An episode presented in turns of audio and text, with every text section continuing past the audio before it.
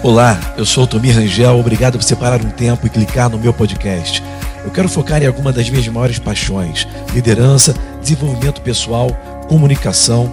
Eu espero que esse podcast realmente te ajude e adicione valor à sua carreira, à sua missão e jornada. Obrigado por sintonizar e seja bem-vindo.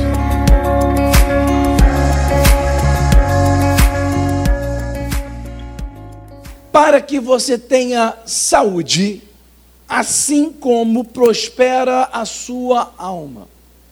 Então, olha o que João falou. Ele deu uma grande, ele deu um grande ensinamento aqui de como nós funcionamos. Deixa eu te mostrar como o homem, o ser humano funciona. Esse aqui é o nosso manual. Amém, gente? Você quer saber como um produto funciona? Leia o manual. Muitas vezes nós compramos o produto Muitas vezes não, sempre, né? Nós compramos o produto e nunca lemos o manual. Né? E o que acontece? Nós usamos muito pouco o que aquele produto pode oferecer quando nós não lemos o manual, certo? Então perceba que no nosso manual está dizendo o seguinte: olha, ele deseja, ele está orando por nós, para que nós tenhamos é, prosperidade e tudo em nossas vidas corra bem, tudo que você fizer dê certo ele ora a Deus para que você tenha também boa saúde, assim como a sua alma prospera, assim como a sua alma vá bem. Perceba que muitas vezes você não consegue ir bem nas coisas, você não consegue nem ter saúde. Por quê? Porque a sua alma não está indo bem. Ele fala: Eu quero que você vá bem em todas as coisas e que tenha saúde, assim como a sua alma prospera. Perceba que a alma precisa estar prosperando para que, consequentemente, tudo que você faça dê certo, prospere e também a sua saúde prospere. Por que, que muitas vezes você não consegue é, ter uma vida que vai ajudar outras pessoas, uma vida que vai ofertar e abençoar outras pessoas, uma vida que você às vezes faz exercícios ou tenta comer bem, se alimentar melhor, mas parece que não consegue saúde, não consegue estabilizar na saúde. Por que, que você não consegue é, estabilizar no peso ideal? Por que, que você não consegue, é, talvez, é, começa a fazer um negócio, começa a tentar estudar melhor e não consegue finalizar o curso, ou não consegue evoluir na vida? Porque a raiz do problema é que a sua alma não está prosperando. Quem está me seguindo? Ele falou: Eu oro para que você vá bem em todas as coisas, prospere em tudo, que a sua saúde também prospere, assim como a sua alma prospera. Então, se a sua alma não prospera, você não consegue bem em todas as coisas, não consegue manter a saúde. Amém? Então, esse é o texto base para que nós consigamos entender. Agora, eu quero que você veja um pouco a triunidade, por mais que você seja aqui da igreja, e nós ensinamos, isso há anos, tem pessoas que estão aqui, que nos acompanham através da rádio e da mídia há anos, ok? Mas é, é necessário te explicar isso de novo, porque tem muita gente que pensa que alma é espírito, espírito é alma. Não é. Vamos entender rapidamente o que é isso. Nós somos seres triunos. Assim como Deus é triuno, Pai, Filho e Espírito Santo, nós também somos três em um. Deus é três em um, Pai, Filho e Espírito Santo, e os três são um. Nós também somos três em um, Espírito, alma e corpo, em um só ser. Até aí, tudo bem? A Bíblia diz que Deus é um espírito e nós somos imagem e semelhança dele. Isso indica que nós também somos seres espirituais. Em outras palavras, quando o seu corpo morre, você continua vivendo. Quem está me seguindo? Então nós somos seres espirituais. Você não tem um espírito, você é um espírito. O que você olha no espelho não é quem você é, é a casa onde você vive. Quem está me seguindo até aqui? O seu corpo físico, esse corpo aqui que vai malhar na academia, né? Ou pelo menos que você paga a academia e, e todo mês, mas não vai, mas tudo bem. Mas esse corpo aí que tá doido para almoçar daqui um pouquinho, esse corpo aí que pede aquela picanha, né? Aquela, aquela macarronada de domingo, esse corpo aí não é quem você é faz parte do seu ser, mas não é você. Quem está me seguindo? Amém? Então nós somos seres espirituais e nós habitamos dentro de um corpo físico. E o que é alma? Alma, ela, ela significa em grego a palavra psique, ou seja, intelecto. Então, nós somos seres espirituais, nós possuímos um corpo físico e a maioria de nós tem um intelecto. Aos pouquinhos, né? As pessoas vão rindo. Estou sentindo aqui a, onda da risada alcançando o intelecto das pessoas, está indo, né? E voltando. Nós temos o intelecto, nós temos. A alma significa emoções, significa sentimentos, significa intelecto, né? Descartes, ele falava assim: penso, logo existo. Não. Ele estava enganado porque ele não reconhecia que ele era um ser espiritual. Você simplesmente pensa, você se tornou alma pensante, porque Deus soprou nas narinas daquele boneco de terra, de carbono, hidrogênio e oxigênio, o sopro dele mesmo, que é um espírito. Ok? Então você se tornou alma vivente porque espírito foi soprado dentro de você. Então você é um espírito que possui uma alma. Quem está me seguindo? Você é um espírito que possui intelecto, você é um espírito que possui emoções, como Deus é. Deus também é um espírito que possui emoções. A única diferença é que Deus não se deixa ser guiado pelas emoções. Ok? Deus domina sobre as suas emoções, como o homem também fazia originalmente, e, e esse é o nosso desafio hoje em dia. Certo? Então, é assim como nós funcionamos. O ser humano, ele é um espírito que habita dentro de um corpo. O ser humano, ele tem autoridade na terra, porque foi dado ao espírito que habita dentro de um corpo autoridade na terra. Amém, gente? Então, estou fazendo até uma, uma retrospectiva da série passada aqui com vocês. Quando nós nascemos, quando o ser humano nasce, aquele bebezinho lindo nasce, né? na verdade, quando, quando a gente nasce, a gente não é lindo, a gente parece um joelho amassado. Mas a gente nasce, a mãe acha lindo, etc. É, começa a chorar e tudo. Todo mundo, quando nasce, já nasce com o espírito morto. Você nasceu, seu espírito está morto. Todo mundo recebe por natureza aquela aquela herança maldita de Adão, do primeiro Adão. Nasce com o espírito morto. o espírito está em uma rotação contrária à de Deus. A Bíblia diz que nós éramos inimigos de Deus, filhos da ira. Uma rotação contrária à eternidade. A eternidade da glória, a eternidade do reino de Deus, ok? Jesus, através de Jesus hoje, nessa, nesse momento, nessa dispensação, como nós falamos, que nós vivemos da graça de Deus, é quando você encontra Jesus e, e crê em Jesus, confessa Jesus como o Senhor de sua vida, crê no seu coração e, e, e faz aquela confissão, o seu homem interior, ele nasce de novo. Sabe, todo mundo, desde o momento que nasce até o momento que ele encontra Jesus na vida, a vida, a vida inteira dele, ele sabe que tem alguma coisa errada. Desde o momento que você nasce até o momento que você encontra Jesus, você sabe que tem alguma coisa errada. As pessoas buscam preencher aquele vazio de alguma maneira. As pessoas vão crescendo na sua juventude, na sua vida, às vezes, se ele encontrar Jesus muito tarde na sua vida, ele tenta preencher a, a, aquele vazio, ele sabe que tem alguma coisa errada. Às vezes, vai tentar preencher com prostituição, com drogas, com dinheiro, com, com algum vício. Vai tentar preencher, por quê? Porque sabe que está faltando alguma coisa e não está certa dentro dele. O que, que é? O espírito está morto. O Espírito, quando ele recebe a Jesus, e eu já fiz essa oração, que nós chamamos a oração do pecador, é a oração que você faz a pessoa confessar Jesus como Senhor, recebendo, depois que ela crê no seu coração para a justiça. E, e eu já vi várias vezes reações diferentes. A pessoa, quando faz aquela oração, tem pessoas que dão, botam um sorriso no rosto diferente, parece que muda a fisionomia. Eu já vi pessoas dentro de uma, de uma célula, assim, que nós fazemos aqueles encontros familiares, né? Eu já vi pessoas recebendo Jesus como Senhor, e de repente, quando eu olho para ela, a lágrima começa a descer no rosto da pessoa ok? Eu já vi reações diferentes. Pessoas começam a chorar, outras pessoas começam a rir. Você percebe, ela, ela, ela, entende que algo, algo mudou. Ela não sabe o que é direito, mas aquilo que faltava, agora não falta mais. Aquilo que estava vazio em si foi preenchido. Parecia que aquilo que estava morto reviveu. Algo que ela sempre buscou, agora ela achou. Jesus sopra dentro do interior, troca a natureza da pessoa. A pessoa agora, é, o seu espírito que estava morto agora é recriado, nasce de novo. É isso que a Bíblia diz em 2 Coríntios 5,17: as coisas às vezes passaram e tudo se fez novo. É no homem interior. Amém? Contudo, a nossa mente, os nossos sentimentos, por mais que você tenha recebido a Jesus no seu interior, por mais que seu espírito tenha nascido de novo, os nossos sentimentos, eles não mudam assim como o nosso espírito muda.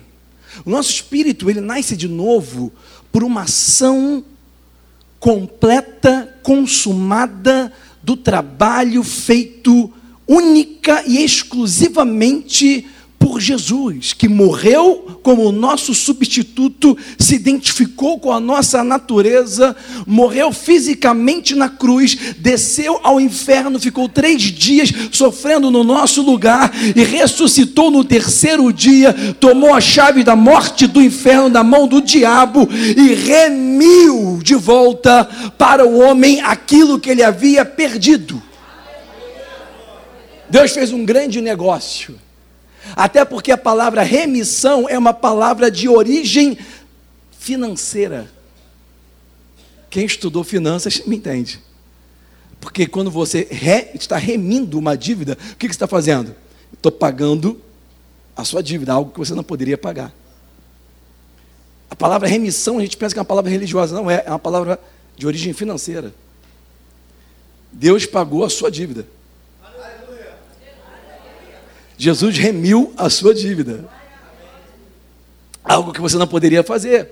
Quando você nasce de novo, Ele está remindo a sua dívida. E você sabe no seu interior que alguma coisa foi resolvida. Mas a sua mente não está entendendo. Você ainda não tem certeza, clareza, você ainda não sabe exatamente o que aconteceu, você só sabe que alguma coisa melhorou aqui dentro, mas os seus sentimentos continuam a mesma coisa.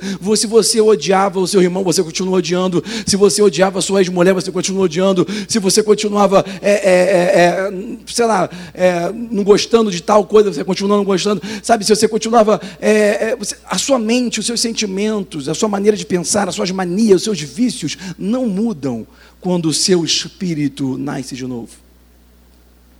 E é isso que nós temos que entender. Porque é assim que o ser humano funciona. A Bíblia fala, o apóstolo Paulo deixou escrito para nós, para a igreja, em Romanos, no capítulo 12, no versículo 2. Ele fala assim, um versículo muito conhecido, ele fala assim, ó, não se conforme com essa era presente. Não seja moldado pela maneira de pensar atual mas se transforme. Perceba que ele fala para que ele fala assim, olha, a responsabilidade de se transformar não é de Deus. Deus não vai te transformar, Deus não vai transformar o seu entendimento, essa responsabilidade é de cada um. Se transforme, ele fala. E ele fala como? Ele fala assim, olha, se transforme através da sua renovação mental. A sua alma, ela tem que ser renovada. Tem que haver um alinhamento mental, um alinhamento da sua alma a sua alma tem que ser alinhada para ficar de acordo com o seu novo interior, com o seu novo espírito que foi recriado, com o seu novo espírito que nasceu de novo. Sabe, nós temos uma concepção muito equivocada dentro do Evangelho, que nós pensamos assim, e eu fui criado nessa concepção, que dizia assim: olha, faz essa oração comigo, repete essa oração, confessa Jesus como o Senhor, e você vai para o céu. Mas o próprio Jesus disse que naquele dia vão chegar pessoas para ele e vão falar assim: Tu és o meu Senhor, no teu nome eu profetizei, no teu nome expulsei demônio, no teu nome fiz maravilhas. E o próprio Jesus vai falar assim: Afasta-te de mim, porque eu não te conheço. Não é porque você me chama de Senhor, Senhor, que você faz o que eu mando. Então não é só chamar Jesus de Senhor que vai para o céu. Quem está me seguindo? Por quê? Porque a pessoa talvez pode até ter nascido de novo, mas a sua alma não foi alinhada. Quem está me seguindo até aqui? A, sua, a, nossa alma tem um grande desafio de ser salva, ser alinhada a cada dia. O arrependimento, gente, preste atenção: arrependimento não é uma palavra religiosa. A palavra arrependimento significa metanoia em grego, que significa literalmente mudança de pensamento. A palavra arrependimento significa você ajustar os seus pensamentos. Você alinhar o pensamento, igual você alinha o seu carro, o pneu do seu carro, ok? Para ele poder andar mais, mais, mais direito, com mais segurança, mais reto. Certo? Então, o alinhamento, o arrependimento, ele tem que ser diário. Nós todo dia temos que alinhar o nosso pensamento. Se você pensa que você já sabe, você é uma pessoa que não, não está, é um candidato a não se arrepender mais. Isso vai ser terrível, porque se você é uma pessoa que não, não se arrepende mais, você vai ficar preso naquela, naquela situação de vida para o resto da vida. E tem muito cristão assim, principalmente até líderes. Pessoas que pensam que já sabem, não precisa mais se arrepender. Uma coisa eu aprendi com meu avô custódio Rangel, ele sempre falava assim: olha, o meu carro tem marcha ré. O que, que ele estava querendo dizer com isso? Se eu estou errado, eu dou marcha ré e volto para trás. Gente, perceba, se você está errado em qualquer dá a marcha ré e volta. Não, não é errado errar, errado é continuar no erro. Errado é você ser teimoso dizendo que continua. Não, irmão, para de negar. Dá a marcha ré, fala, eu errei. E daí? O fracasso é algo maravilhoso. O fracasso é um ensinamento para o sucesso. O fracasso vai te levar para o sucesso se você aprender com ele. O fracasso é um grande professor. O seu, o seu último erro é o seu melhor professor. Quem está me seguindo? Amém? Então, esse é o alinhamento da alma. Perceba que eu teve uma série passada que eu mostrei para vocês uma, uma, uma, pregação que eu acho maravilhosa, que eu peguei assim, uma pregação muito conhecida, é, daquela aquela passagem que está nos evangelhos, quando Jesus entrou num lugar chamado Betesda. E a palavra Betesda é uma síntese de duas palavras em hebraico que significa casa da graça. A palavra Betesda, ela literalmente significa ou está simbolizando a igreja hoje, a casa da graça. A Betesda, aquele lugar onde tinha aquele tanque de águas, né, onde aqueles enfermos ficavam ao redor. A palavra Betesda, ela, ela significa casa da graça porque naquele tanque é, aquele tanque ele era coberto por uma cobertura que tinha cinco pilares que segurava aquela cobertura. Nós entendemos que aqueles cinco pilares, eles representam hoje para a igreja os cinco dons ministeriais, apóstolos, profetas, evangelistas, pastores e mestres. Então, literalmente, a gente consegue ver analogia, ok, de Betesda com a igreja hoje em dia, certo? E nós entendemos de que a água é a representação do Espírito Santo. Então tudo nos leva a crer que aquela, aquele lugar ali é a representação da igreja. Até porque tinha um caminho para chegar até lá, e o nome do caminho que chegava até lá só tinha uma porta, e o caminho era o caminho das ovelhas. Olha só, é uma analogia muito, vamos dizer assim, específica, certo? Então não, não, não deixa dúvidas da representação dessa analogia. Jesus, ele entra naquele lugar, eu, eu vou te falar de uma maneira diferente essa, essa passagem, escuta isso. Jesus entra naquele lugar e eu quero que você entenda, imagine, usa, usa aquilo que Deus te deu, certo? Que é a imaginação. A imaginação é um, é um poder muito, é algo muito poderoso. A imaginação não é lógica, a lógica é limitada. Albert Einstein dizia que a, a, lógica te leva do ponto A para o ponto B, mas a imaginação te leva do ponto A para o infinito. Ok? Não fique preso com a lógica. Então vamos lá, usa a sua imaginação. Imagina um, um rapaz de 31, no máximo 32 anos, tá? Jesus. Magrinho na capa, não era gordinho porque ele andava todo dia, fazia o seu aeróbico todo dia, só comia bem, só comia peixe, né, carneiro, só coisa boa, não tinha aquela macarronada, esquece massa, não tinha isso. Ele morava no Mediterrâneo, era aquela comida mediterrânea, top, certo? Eu imagino Jesus barbudo, eu não imagino Jesus cabeludo, imagino ele cabecinha meio raspada, porque, poxa, não tinha shampoo, imagina aquilo, né? Então, sei lá, barbudo até vai, até protege do sol, mas imagino ele com a cabeça raspada. Eu imagino. Você pode imaginar da maneira que você quiser. A imaginação é minha e eu que estou com o microfone. Amém? Então, vamos lá. Eu imagino Jesus de cabeça raspada. Eu imagino.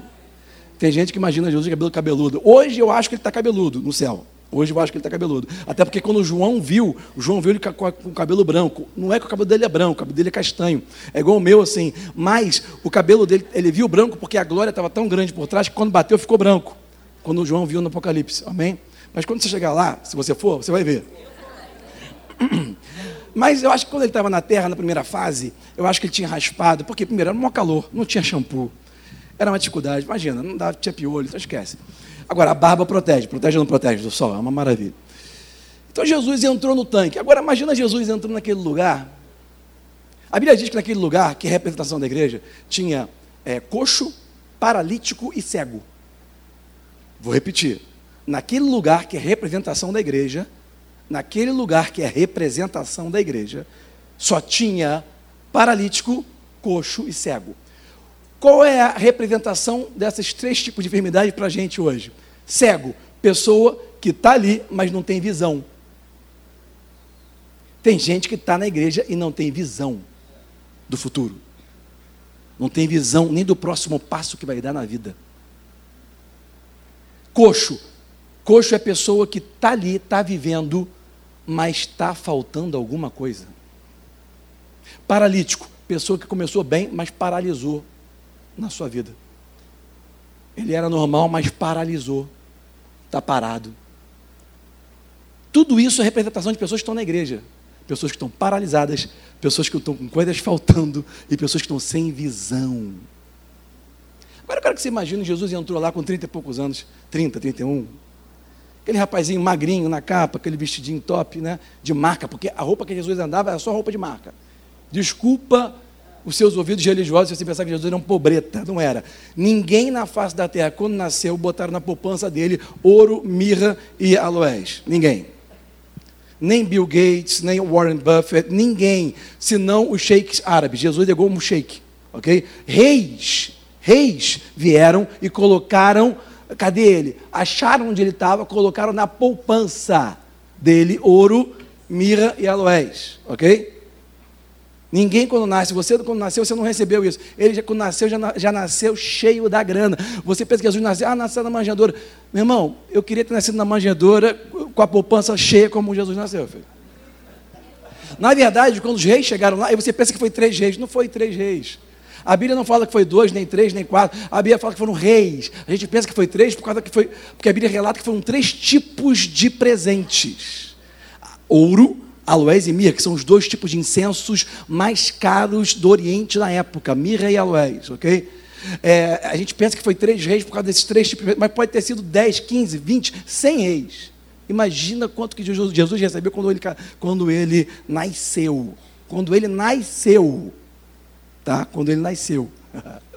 E outra coisa, a Bíblia fala, Isaías profetizou 400 anos antes de Jesus nascer, que quando mataram ele, quando pegaram ele para botar aquela cruz na cabeça de espinhos e, e tiraram a roupa dele, porque ele morreu nu na cruz, tiraram a roupa dele, os soldados romanos jogaram sorte. Já ouviu isso na Bíblia? Jogaram sorte, por quê? Porque a roupa era de marca. Ninguém joga sorte em roupa porcaria. Ninguém quer, eu não quero essa porcaria desse trapo. Não, não, não. Todo mundo, os soldados, que a marca que eu quero também, de uma costura só. A roupa de Jesus era top, filho. Sério.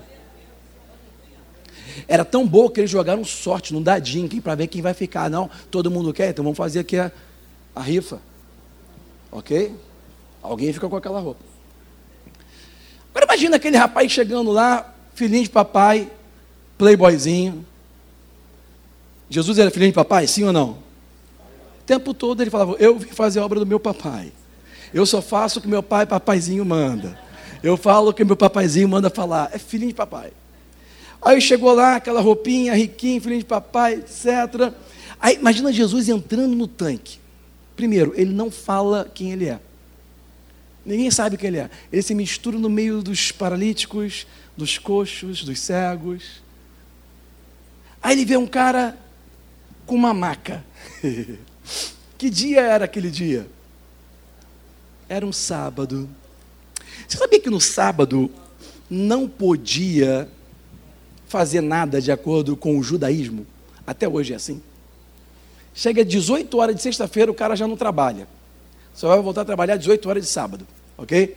No sábado, o cara não pode fazer nada. O cara conta os passos, porque não pode andar muito.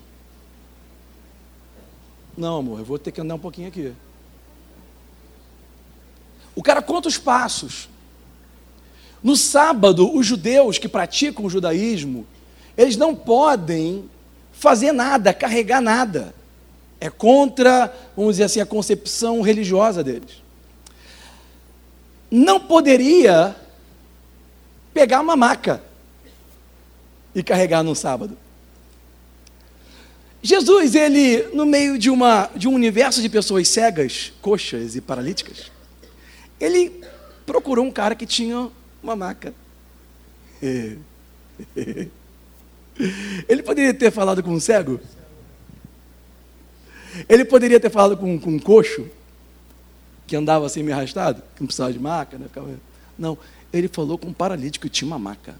Sabe por quê? Porque ele sabia que estava cheio de fariseu ali, ó, ao redor. Ele queria mexer com a cabeça, ele queria mexer com a alma, ele queria mexer, cutucar com a alma. Jesus está sempre tentando cutucar com a nossa alma. Sabe por quê? Porque mudar a nossa alma é nossa responsabilidade. Mas ele sempre cutuca. Porque a gente, às vezes a gente é tão burro que a gente não está vendo o que está acontecendo. Sabe, no, no, passado Isaías já tinha falado, Moisés também falou, assim, Deus falando para a gente claramente: eu ponho como céus e terras como testemunha contra vocês, que eu tenho posto diante de vocês bênção e maldição, vida e morte. Aí ele fala: escolhe a vida. Por quê? Porque a gente fica assim: hum, vida, morte Hum, morte ou vida? Não sei. Aí Deus fala: escolhe a vida. Aí ele fica: hum, será que vida ou morte? Ele falou vida. Será que eu vou na vida? A gente é assim. Então ele fica cutucando a nossa alma porque a gente, a gente não fica pensando se vai escolher vida ou morte, a gente não fica pensando se vai escolher maldição ou bênção. A gente fica no dia a dia, você pensa que não, mas você ainda fica, você fica entre vida e morte o dia inteiro. Você fica, mesmo maldição, não sei se maldição hoje. Aí Jesus viu aqueles fariseus. Aí Jesus falou assim: Esse cara está quanto tempo nessa maca aqui? ah, aquele cara, ele está 38 anos na maca. Aquele cara estava. Aquele homem estava mais tempo na maca do que Jesus tinha de vida.